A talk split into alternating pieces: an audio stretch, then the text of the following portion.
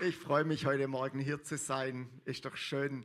So eine tolle Atmosphäre im Lobpreis ist wirklich was, ein, ein, ein Vorrecht, da dabei zu sein, ist wirklich toll. Ich freue mich auch über die prophetischen Worte, weil die schon richtig in die Richtung gehen, was mir auch auf dem Herzen ist, auf uns aufzupassen, auf unser Herz aufzupassen. Und ich möchte heute über die Einheit in der Gemeinde sprechen. Die Überschrift heißt, die Einheit in der Gemeinde bewahren. Und ich bin in meiner Aufgabe als Ranger viel in Gemeinden unterwegs und kriege es mit, wenn Gemeinden an dieser Einheit kämpfen, wenn sie einfach die Einheit ein Stück weit verloren haben und darum ringen, wieder neu die Einheit zu bekommen. Wenn die Einheit verloren ist und das Vertrauen verloren ist, werden ganz viele Dinge unheimlich schwer. Und deshalb ist es gut, solange es gut läuft, da mal drüber zu sprechen, wie wir die Einheit bewahren. Es geht ja alle an. Das heißt ja, wer da stehe, der achte darauf, dass er nicht falle. Ja? Und deswegen ist es gut, einmal in die Bibel reinzuschauen, was die Bibel dazu sagt, wie wir die Einheit bewahren sollen. Ich habe euch einen Hauptbibelvers mitgebracht, dann können wir hier gleich auch mal auf der Folie uns anschauen. Da steht nämlich oben drüber Mahnung zur Einheit. Und das schreibt der Paulus an die Epheser und er schreibt, so ermahne ich euch, so ermahne ich euch nun, ich der Gefangene in dem Herrn, dass ihr der Berufung würdig lebt, mit der ihr berufen worden seid. Soweit erstmal, wir lesen nachher weiter, aber jetzt zuerst mal zu dem ersten Teil. Der Paulus sagt, ich ermahne euch nun in dem Herrn. Und das finde ich schon stark, weil er dort nicht nach Menschenweisheit einen Rat gibt. Und ich glaube auch, wenn wir um Einheit in der Gemeinde äh, uns das anschauen, dann ist es gut, wenn wir nach göttlicher Weisheit schauen. Ja, die Pädagogik ist auch gut und da haben wir auch viel gelernt. Aber der Paulus, er sagt, was jetzt kommt, was ich euch sage, das sage ich euch in der Autorität Gottes.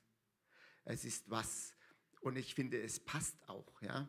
Die Gemeinde ist ja seine Idee, Gottes Idee.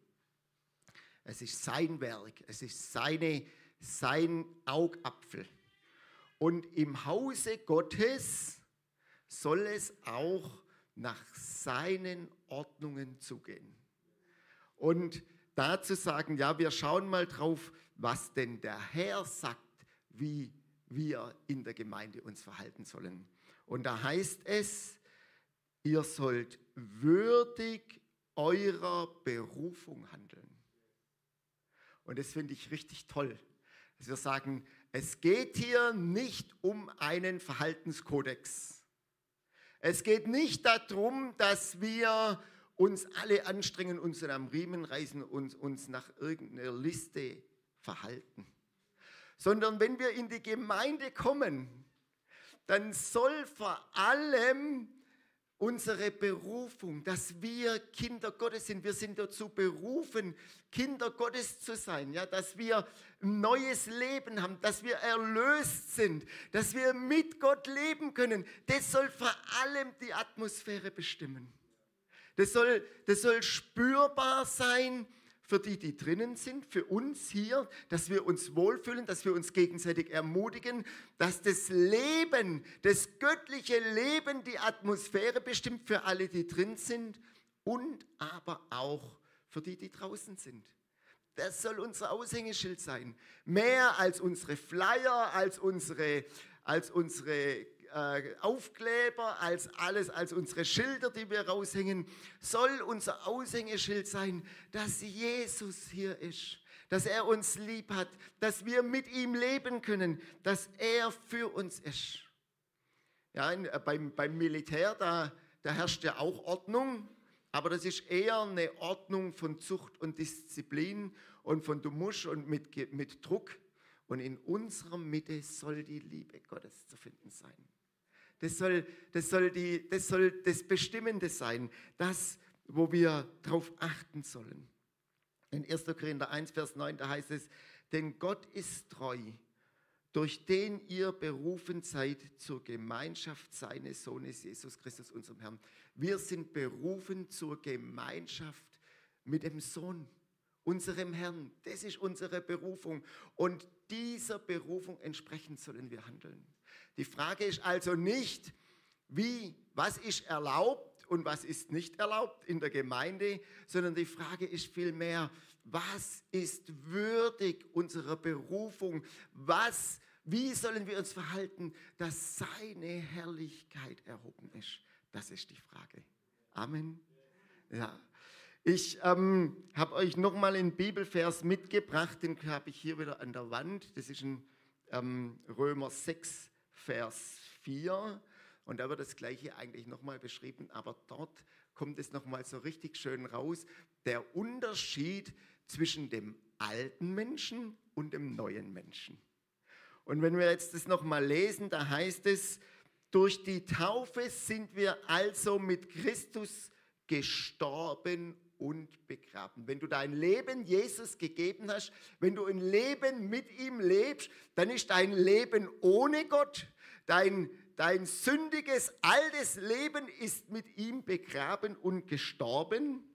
Und wie Christus durch die Herrlichkeit und Macht seines Vaters von den Toten auferweckt wurde, so haben auch wir ein neues Leben empfangen und sollen nun handeln, wie es diesem neuen Leben entspricht. Es geht vor allem darum, wenn wir in der Gemeinde sind, wenn wir, wenn wir sagen, wie sollen wir zusammenleben, dass der neue Mensch zum Durchbruch kommt.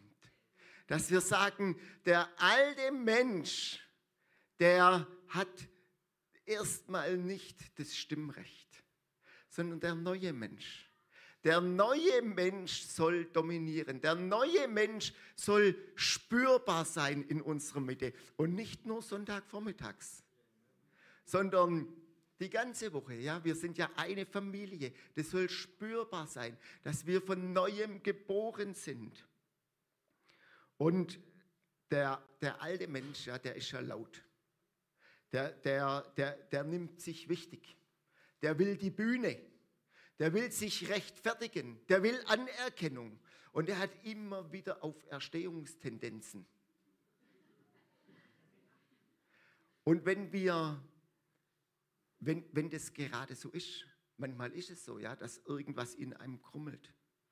Und, und, und manchmal geht es einem so, dass man sagt, oh, äh, dann soll diese Stimmung aber nicht die Atmosphäre in der Gemeinde bestimmen. Wenn das bei dir gerade so ist, dann bring's eben nicht dominant in unsere Mitte, sondern da kann man ja auch dafür beten und sagen, ja, dann, dann, dann lass lieber für dich beten und sagen, ich möchte wieder ganz neu in der Liebe und in der Kraft, in dem, in dem neuen Menschen verankert sein. Das soll spürbar sein. Das soll spürbar sein.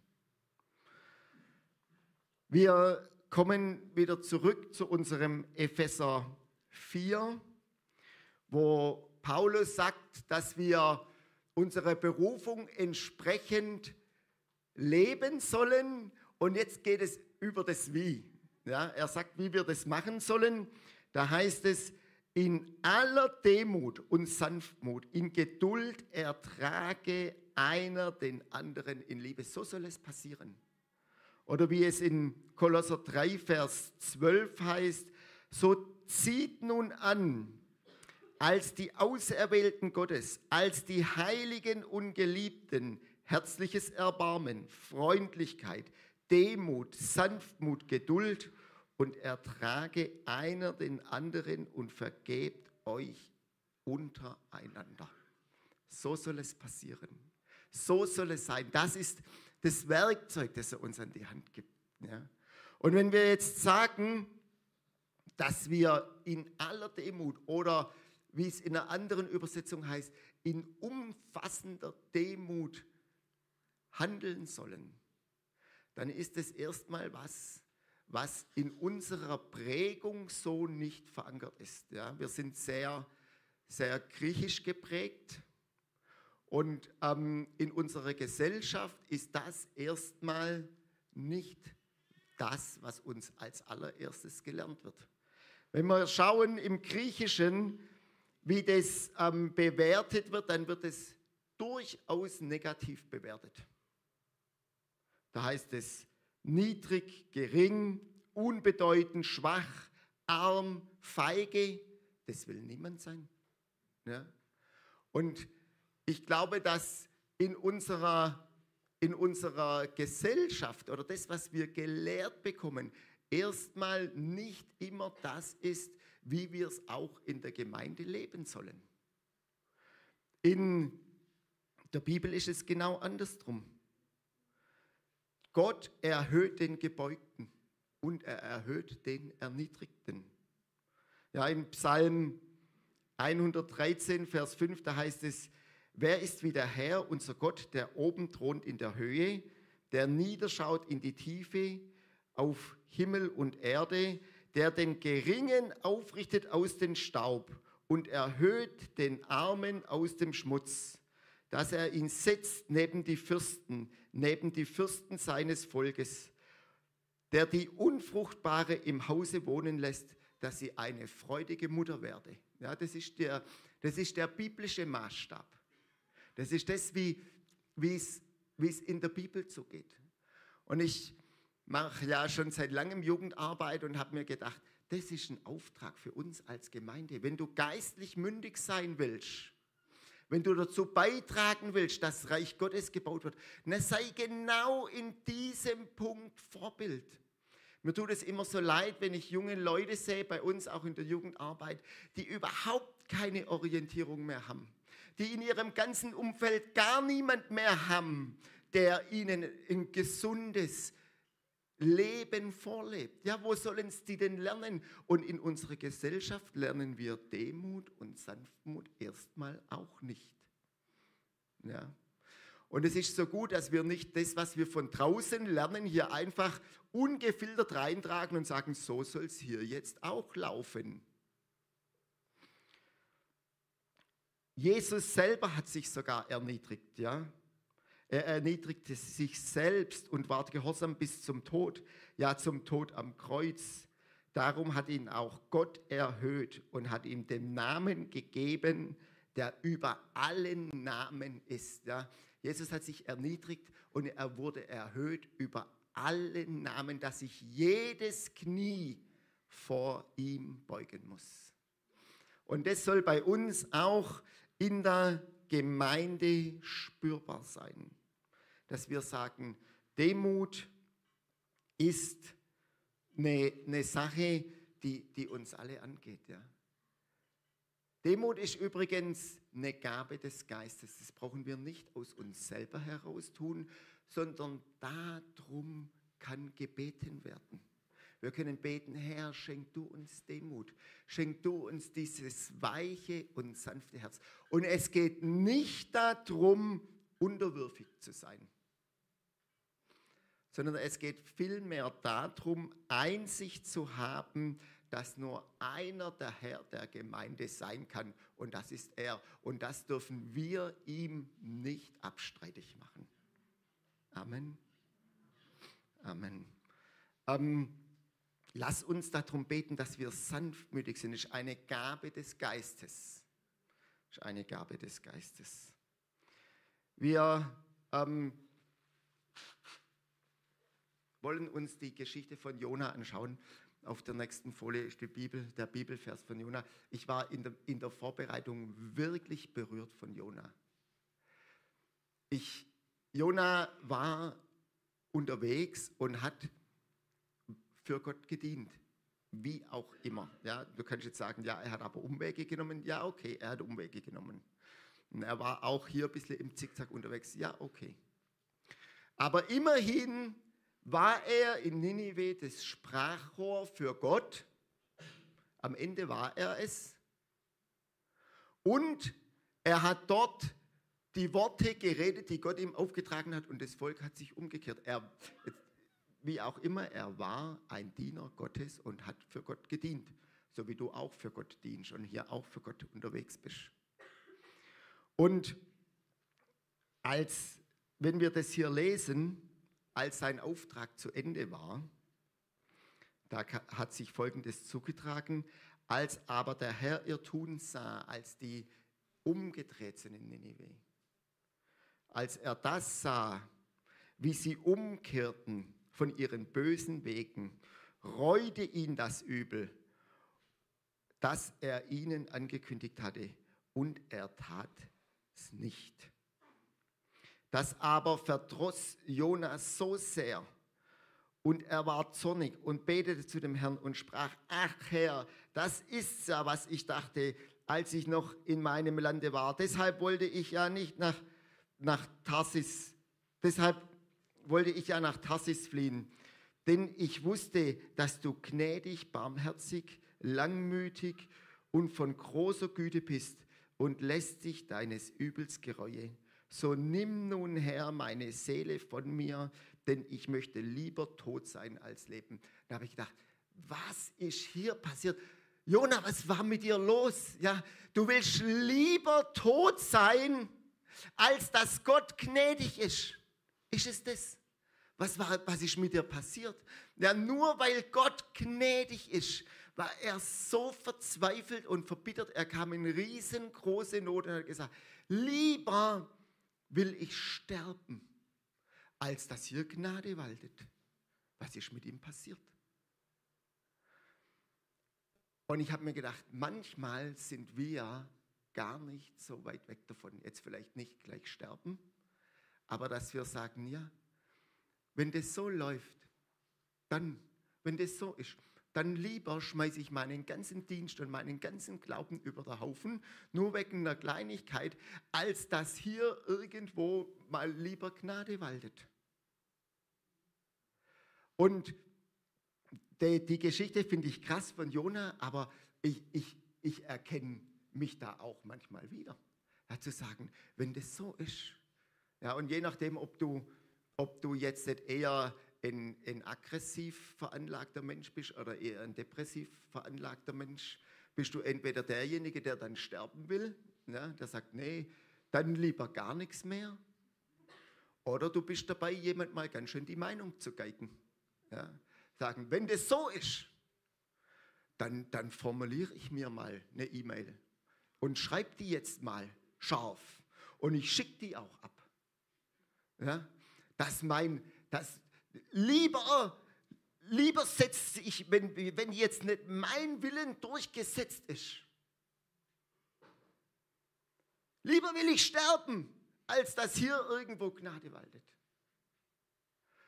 Und ich kenne das auch, dass ich, ja, wenn du mal anfängst, E-Mails zu schreiben, wenn du mal anfängst, Selbstgespräche zu führen und Antworten formulierst für Aussagen, die noch gar nicht getroffen sind, dann ist es Zeit, zurückzukehren und zu sagen, Herr, schenk du mir Sanftmut und Gnade. Schenk du mir Geduld. Ja, weil nur weil Gott geduldig ist, ist das Gericht der Welt aufgeschoben und es ist noch Zeit zur Umkehr.